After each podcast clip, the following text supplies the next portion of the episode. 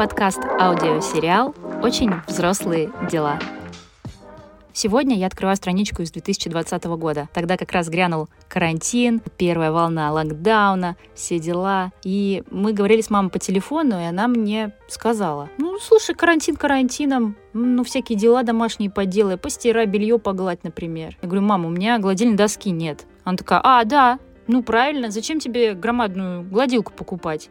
Потом ведь еще переезжать с ней. Тяжело будет перевозить, да дорого. И тогда я поняла, почему один из моих самых сильных страхов э, — страх того, что моя жизнь схлопнется просто в один момент, как какой-то хлипкий карточный домик, и мне придется вернуться домой в Выборг. В 2020-м мне уже было 27. Я больше третьей жизни жила не дома, в Выборге. Я переезжала, если не изменяет мне память, уже 8 раз со всеми своими вещами. Но мама каждый раз вздыхала вот про это переезжать. Последние 10 лет я по привычке не покупала ни мебель никакую, ни гладилку-сушилку. Я старалась не обживаться по-настоящему. Мне же переезжать куплю тогда, когда будет своя квартира. А будет ли? И когда? И поэтому я инстинктивно всегда думала, вот это моя жизнь не настоящая, она как бы ненадолго. А потом начнется нормальненькая, в которой можно покупать все эти причиндалы, атрибуты взрослой женщины, взрослой жизни. Я жила очень долго в постоянной тревоге и вот этом синдроме отложенной жизни. Куплю потом.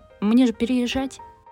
Привет, ребята, с вами снова Юлия Севастьянова, ваша коренная выборжанка, петербургская же интеллигентка, автор гимна Химки «Столица мира», а ныне хозяйка стамбульской резиденции. Сегодня мы отправляемся практически в путешествие к центру Земли. Мы просто начинаем исследовать сегодня с вами вопрос, что такое дом, когда ты взрослый? Это дом там, где семья, или твой новый дом, там, где ты фактически живешь? Как обрести это ощущение дома? Как его не потерять? Где оно вообще находится? В гладильной доске, как у меня, или в чем-то более интеллектуальном. Изначально я планировала взять комментарии у своих друзей, которые имеют какой-то интересный опыт с ощущением дома, с обретением дома, возвращением домой. И поняла внезапно, что вообще нет проблемы с поиском интервьюируемых, потому что у каждого из нас, зуб даю, у каждого из нас есть такой травматичный опыт. У кого-то он не закрытый, это не закрытый гешталь с обретением дома. Послушайте их истории, и, может быть, какие-то моменты покажутся вам близкими, может быть, вы не согласитесь с какими-то мыслями, но в любом случае, обещаю, это будет интересно.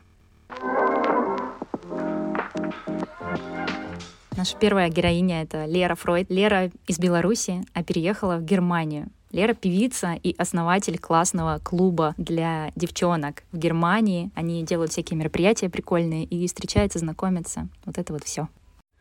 Меня зовут Лера.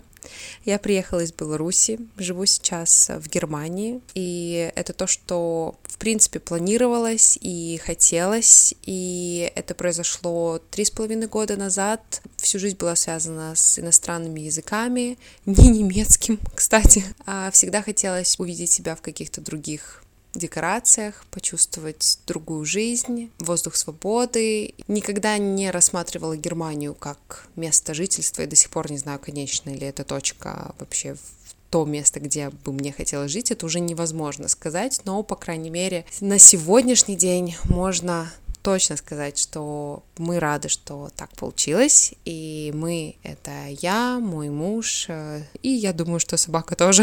На самом деле это очень классный вопрос, и я о нем очень часто думаю, потому что в моем случае все усугубляется еще и тем, что дома в Беларуси у меня нету места, куда вернуться, то есть нету физически дома. Конечно, в первую очередь очень важно, чтобы была семья, которую ты мог приехать, обнять, и там, где семья, там твой дом, но стены как оказалось, играют очень-очень важную роль в твоей жизни. И а так получилось, что мы свою квартиру, которая у нас там есть, продали, а тут то, что купили на замену сейчас, да, сдали, и когда нужно приехать, мне приходится снимать квартиру или жить в гостинице, и нету этого запаха, нету ощущения дома, и тут в Германии тоже его нету, потому что за три года это невозможно. Ты скучаешь, видишь во сне дом и очень часто о нем думаешь. Я очень быстро привыкаю к новому месту, но это, наверное, потому что я достаточно гибкий человек и готова к приключениям, и мне хочется пробовать новое, и очень важно то, что здесь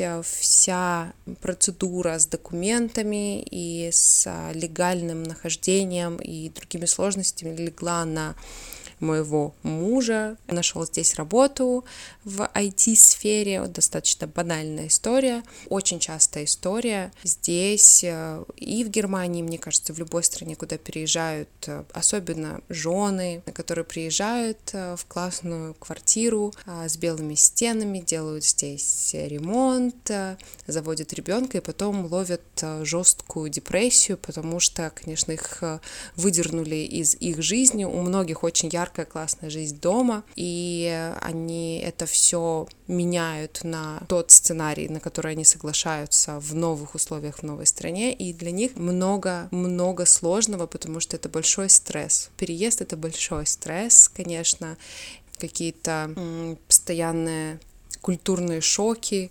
и особенности жизни в стране, то есть очень часто тебе приходится платить за незнание, за какие-то моменты, которые ты не знал, а, например, в Германии все достаточно бюрократично и строго, и поэтому, поэтому приходится постоянно м, получать какие-нибудь письма неожиданные, там, связанные и с а, домом, и с а, жилищно-коммунальными услугами. Это интересно, к этому просто это нужно принять как факт, быть готовым, не злиться и понимать, что если ты переезжаешь, то ты принимаешь правила игры другой страны. Честно говоря, не могу, как Лера, похвастаться тем, что легко ко всему новому привыкаю. Например, когда мы переехали в Стамбул, я вот как засела на остановочке гнев в проживании этого стресса, да, я так и не могла с нее слезть. Меня бесило все. Меня бесило буквально все. Люди, природа, погода, то, как я себя чувствую, то, как я выгляжу в этой стране, вода. Все бесило. Сервис, муэдзин, который поет пять раз в день свои молитвы. Это просто был взрыв мозга, ребята. Но как только я слезла с остановочки гнев, все немножко нормализовалось, я сама пришла в норму. Я начала еще чаще встречаться с психологом, прорабатывать все свои стрессы. И сейчас я могу сказать, что, в принципе, я пообвыклась, так скажем. Интересный факт то, как э, мы обросли вещами, за эти три с половиной года, что мы здесь. Это очень интересный факт, потому что мы переезжали с одним чемоданом на троих. Я, бойфренд и собака, причем у собаки, мне кажется, было больше всего вещей. У нас не было ничего в квартире, конечно же, не было ничего, и приходилось э, каждый месяц покупать что-то одно новое, но вот спустя несколько лет я поражаюсь, насколько я смотрю вокруг и думаю, откуда столько снова вещей, почему, зачем нам столько нужно, я не понимаю, серьезно.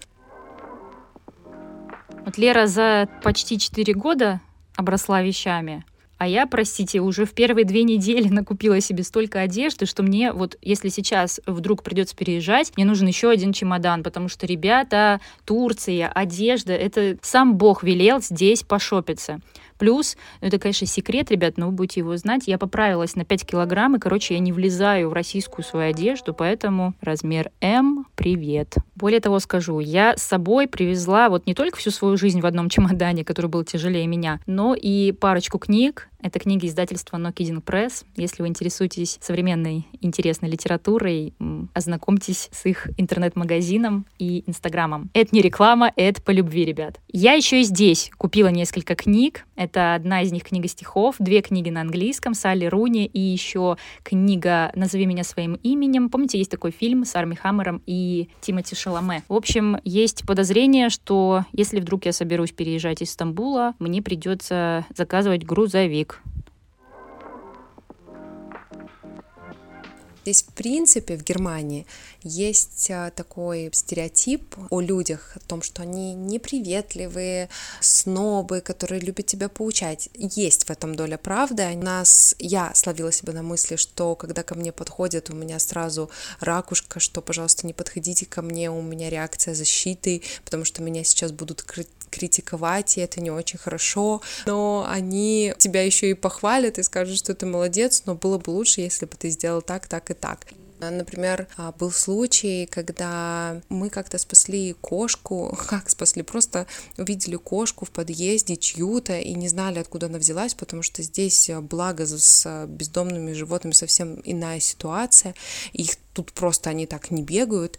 И вот мы выходим, у нас первый этаж, и сидит кошка. Что мы сделали? Мы ее взяли на плечо, причем никуда не посадили, не в сумку собачью, а просто на плечо. Несли ветеринарку. У нее оказался чип. Боже мой, чип у животных оказывается. И это оказалась кошка наших соседей, которая потом к нам пришла и сказала, и с такими добрейшими глазами, с кучей подарков. Кофе, был кофе, был э, шампанское, ангелочек, статуэтка, и коллега какая-то, которая раньше жила в России или в детстве, или что-то такое, написала нам записку, то, что она хотела нам сказать на русском, с ошибками, потому что это было давно, но сама записка была в форме сердечка, которую она вырезала.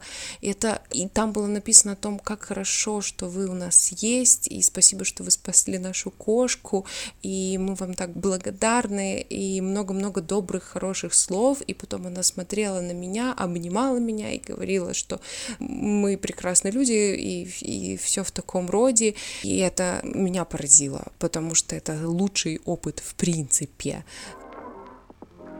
Не знаю, как вас, а меня эта история с кошкой максимально умилила. Я, честно говоря, слезку уронила, потому что, блин, хорошие люди рядом — это так ценно, это так важно. Приветливые люди — это любовь. Лера переехала из Беларуси в Германию, эмигрировала. И это очень интересный и сложный опыт. А что, если переезжать не в другую страну, а в другую местность, другую обстановку, недалеко от своего города? Будет ли там ощущение дома? Есть ли какие-то в этом поблажки? Ну, я же близко к дому, дом ведь вот, рукой подать. Такой опыт получила Лера Бубинова, жительница Архангельска, работник сферы культуры и просто классная девчонка. Послушайте ее историю.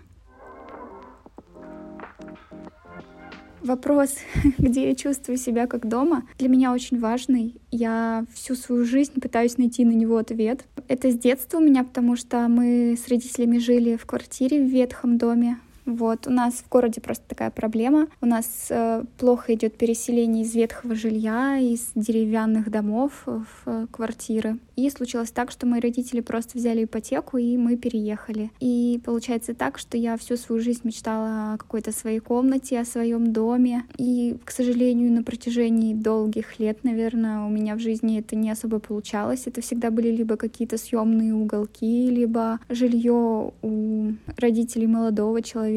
И, честно говоря, мне много где было некомфортно. Да, что уже говорить, мне везде было некомфортно. Всегда хотелось какой-то свой уголок. Очень спокойно себя чувствую, когда все мои вещи, почему-то именно вещи цепляют меня в одном месте. И я и чувствую, что вот там мой дом, куда я могу приехать, где у меня стоит моя зубная щетка, моя тарелка и все остальное, вещи все в шкафу. И вот, по крайней мере, у меня какое-то первичное чувство комфорта вот это и вызывает. То, что все мои вещи в одном месте.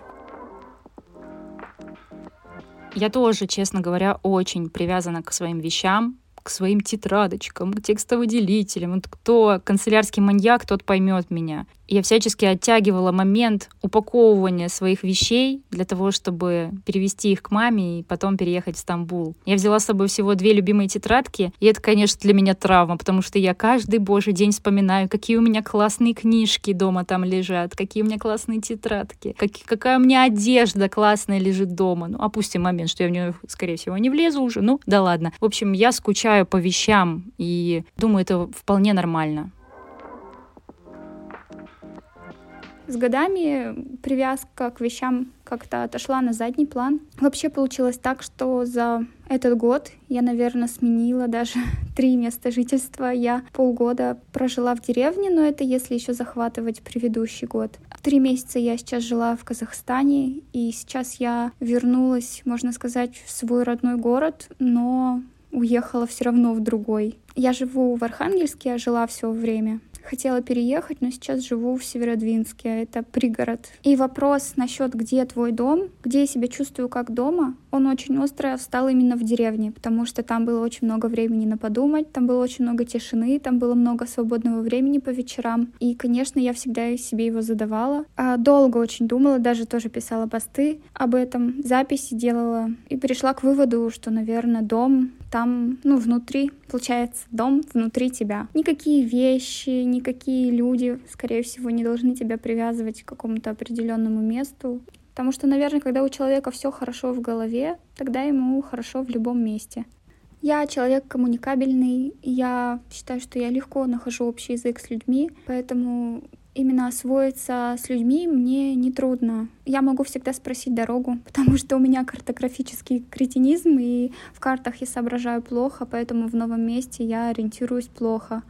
Мне легче спросить у людей. Да, можно сказать, что первый мой дом в этом году, даже точнее уже в прошлом, это был мой переезд в деревню на полгода. Я себе дала просто цель, что я на полгода уеду в деревню. Я изначально обозначила этот срок для себя. И, честно говоря, и именно это и помогало мне не уехать оттуда, потому что я себе дала это слово, и мне хотелось его сдержать, мне не хотелось быть слабой. Самым сложным стала для меня дорога, потому что летом до этой деревни мы добираемся на теплоходе, зимой вообще можно даже пешком по реке идти час целый до города. Это не глухая какая-то деревня на отшибе, она вполне приспособлена, там есть и магазины, и даже панельные дома с отоплением и с туалетами нормальными. Но так как я еще работала в сфере культуры, а сфера культуры — это обычно один выходной, он в понедельник. Мне, естественно, хотелось очень в город, к цивилизации, потому что я всегда себя считала городским человеком, я им остаюсь. Мне очень сильно необходимы магазины, какие-то кафе, чтобы встретиться с друзьями. Мне необходима улыбка радуги, поэтому я без этого не могу. Вот на этом моменте я прямо хотела закричать «Сестра!», потому что я тоже скучаю очень по улыбке радуги. И если в Питере их было прям супер много, то в Москве эта сеть не особенно развита. И когда я переехала, у меня был просто разрыв шаблона, взрыв мозга, инфаркт задницы, потому что я никак не могла найти улыбку радуги, в то время как в Выборге и в Питере я привыкла отовариваться именно там. А когда я приехала вот в Стамбул, когда я увидела Ватсонс, хоть что-то понятное мне, хоть что-то родное, я прям чуть ли не завизжала. И как мне обещалось вначале, что ой, до зимой ты легко доберешься, пожалуйста, пешком вышел и пошел, в любое время ты уже не привязан ни к какому транспорту, а там есть еще местное такси, которое по снегу ходит, ну, например, просто легковые машины или снегоходы. На самом деле оказалось все гораздо сложнее, потому что вода подтаивает, и если нет обуви подходящей, то по колено в воде вряд ли кому-то захочется идти. И было даже такое, что я в новогоднюю ночь, можно сказать, ну, в новогодний вечер шла домой по реке, машины не проезжали, никакой транспорт не проходил, везде было много снега, и никто не мог проехать. Это очень грустно, когда тебе каждую неделю ради того, чтобы несколько там часов, сутки буквально побыть дома, приходится совершать такую дорогу туда и обратно. И очень холодно, и ветер в лицо, и ты идешь. И, естественно, хочется дойти до города и больше никогда не возвращаться в эту деревню. Ну, из ярких историй расскажу, как однажды осенью уже лед был на реке. И вообще очень удивительно городскому жителю смотреть на этот шок, когда просто река покрылась льдом частично, по какой-то стороне реки сквозь льды идет э, огромное судно, а с другой стороны этой же реки по льду беззаботно идут люди. Им как бы нормально, что вот река в одном месте треснута, но с другой стороны для них спокойно пройтись по реке. И как бы вот первый лед, мне срочно нужно в город, я хочу домой. Заходит подвыпивший мужичок к нам на работу, который вот занимается этим извозом, и говорит, ну, поехали, садись ко мне на мою мотособаку. И говорит, только извини, я немножко выпил, а если мы с тобой медленно поедем, то мы с тобой провалимся под под лед. Сам я первый раз так еду, так что ты не боись. Ну и, конечно, я под свою ответственность села, было очень-очень страшно. И хорошо, что мы никуда не провалились, и мчались мы действительно быстро. Для меня, для трусихи, это вообще космическая была скорость. Ехала я в деревню по личным причинам. Мне хотелось отдыхать от людей, хотелось куда-то забиться в уголочек, хотелось как-то разобраться в себе, хотелось отдохнуть от всего. На самом деле был абсолютно противоположный эффект, потому что в деревне я была новым человеком, людям всем хотелось открыть мне душу, поделиться какой-то своей историей. Судьбы у людей в деревне очень сложные, поэтому всем хотелось высказаться. Поэтому каждый день приходилось общаться с людьми. А приходить домой э, в пустую квартиру мне благо повезло. Я только одну неделю жила в доме с печью и краником таким, с пимпочкой, вот этой вот раковиной интересной, деревенской типичной. Было грустно и наоборот были, было много лишних мыслей. Сейчас много людей меняет свое место жительства, в том числе и страны очень много уезжает. Я вообще не вижу в этом ничего плохого, потому что считаю, что человек должен стремиться быть там, где ему хорошо. А любовь к России, к российской культуре, как у меня это есть, ну, каким-то национальным блюдом, я все еде в магазинах, то это можно все приготовить, и твоя Россия может быть внутри тебя. Все-таки, когда у человека получается навести какой-то порядок внутри себя, внутри своей головы, то, наверное, ему становится хорошо и комфортно в любом месте. Мне дико понравилась Лерина мысль про внутреннюю Россию. Я даже представила ее, эту маленькую, немытую, несуразненькую внутреннюю Россию, которая и покоя-то не дает, сидит внутри, но и греет, сердечко-то греет. И я подумала, что мне возвращает мою Россию. Это, конечно, гречневая крупа. Мы сразу побежали искать ее в местном супермаркете. Это, как ни странно, ребята, обзоры на фабрику звезд. Я на YouTube смотрю обзоры на фабрику звезд. Вот эту вот старую из нулевых. Там, где плакала береза желтыми листами, там, где проходят дни, пролетают года, высыхают океаны, и вот это вот все.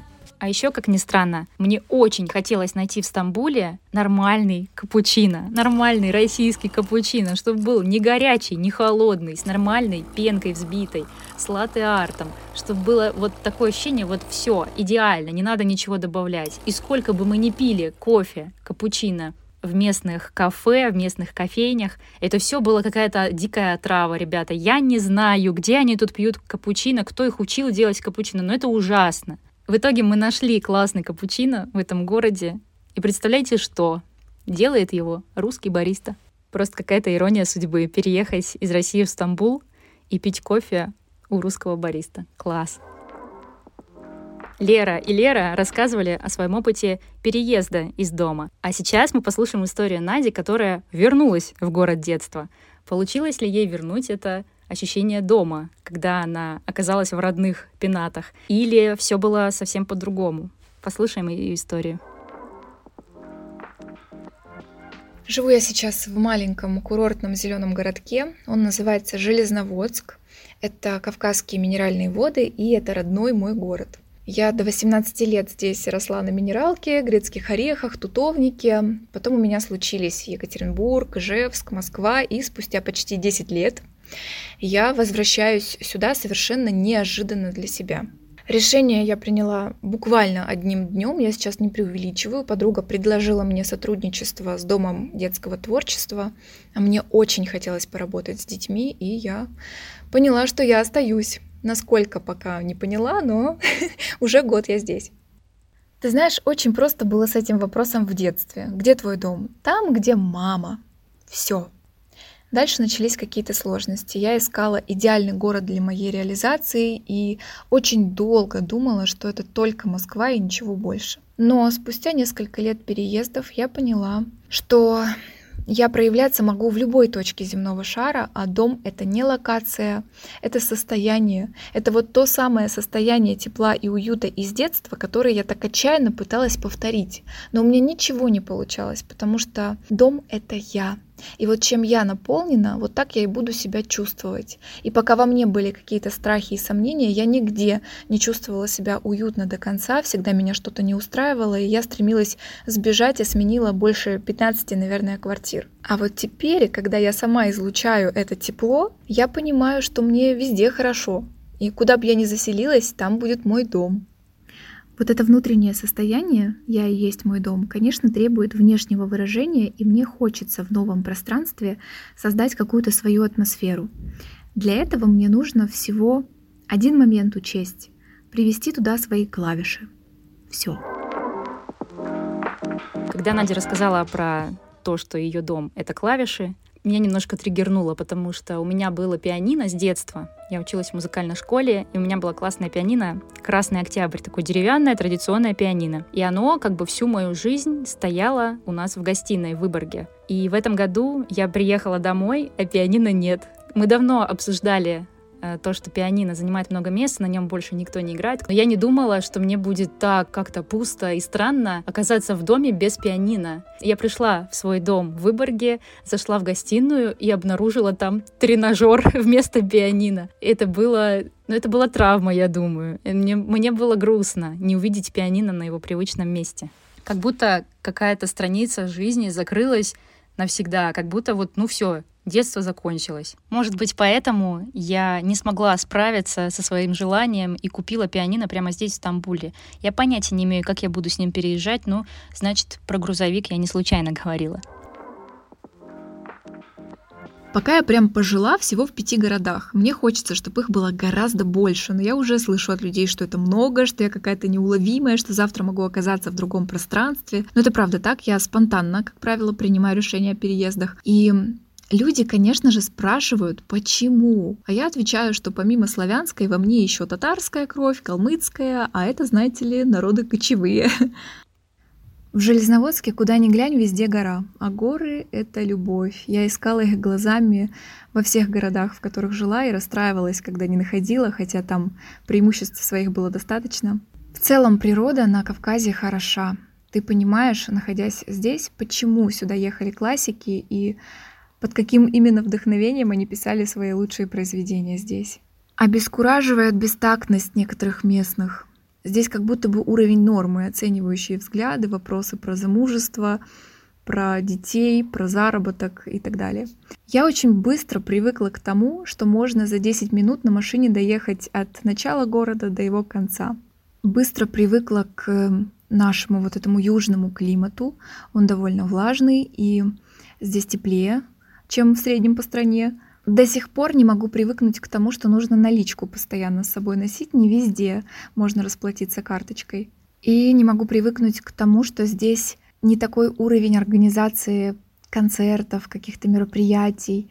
А для меня это так важно — мне, как и Наде, очень странно носить наличку с собой, а особенно носить чужие деньги, не наши российские рублики. Я, на самом деле, уже несколько лет не пользовалась наличкой, только картой в России. А здесь мне приходится постоянно ходить с кошельком и с кипой банкнот, очень непривычных, очень непонятных. В принципе, ко всему можно привыкнуть.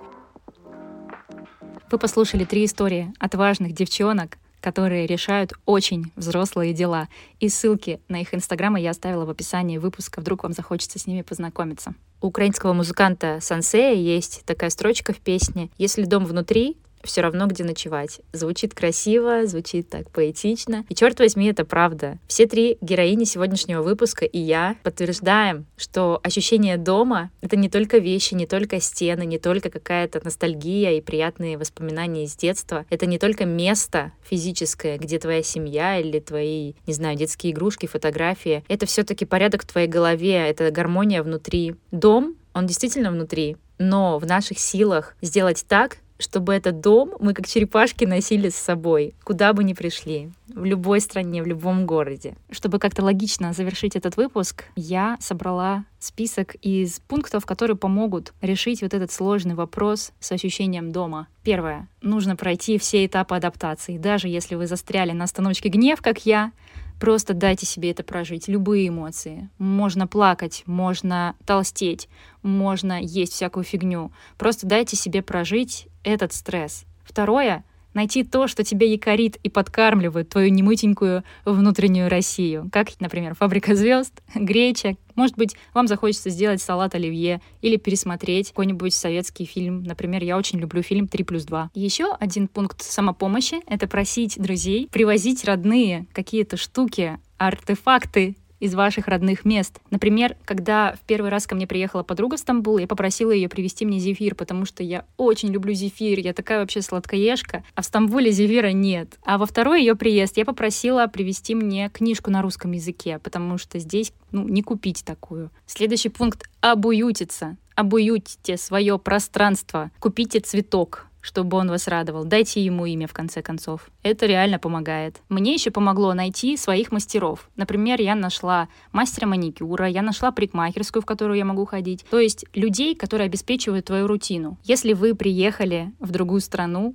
учите язык. Я знаю, что это капец как сложно, непонятно и вообще сложно выделить на это время. Он может бесить, как меня турецкий, например. Но это правда важно. Ну, важно, чтобы вы понимали людей на улице, в магазинах, в общественном транспорте, могли читать вывески. Это супер полезно. На этом, друзья, давайте прощаться. Я пойду вершить свои очень взрослые дела. Вы приходите ко мне в телеграм-канал, инстаграм, я вам буду рада. Ставьте звездочки, лайки, все, что можно поставить на платформе, на которой вы слушаете этот подкаст. Поставьте, пожалуйста, это поможет мне развиваться. Пишите отзывы, предлагайте темы. Всем пока.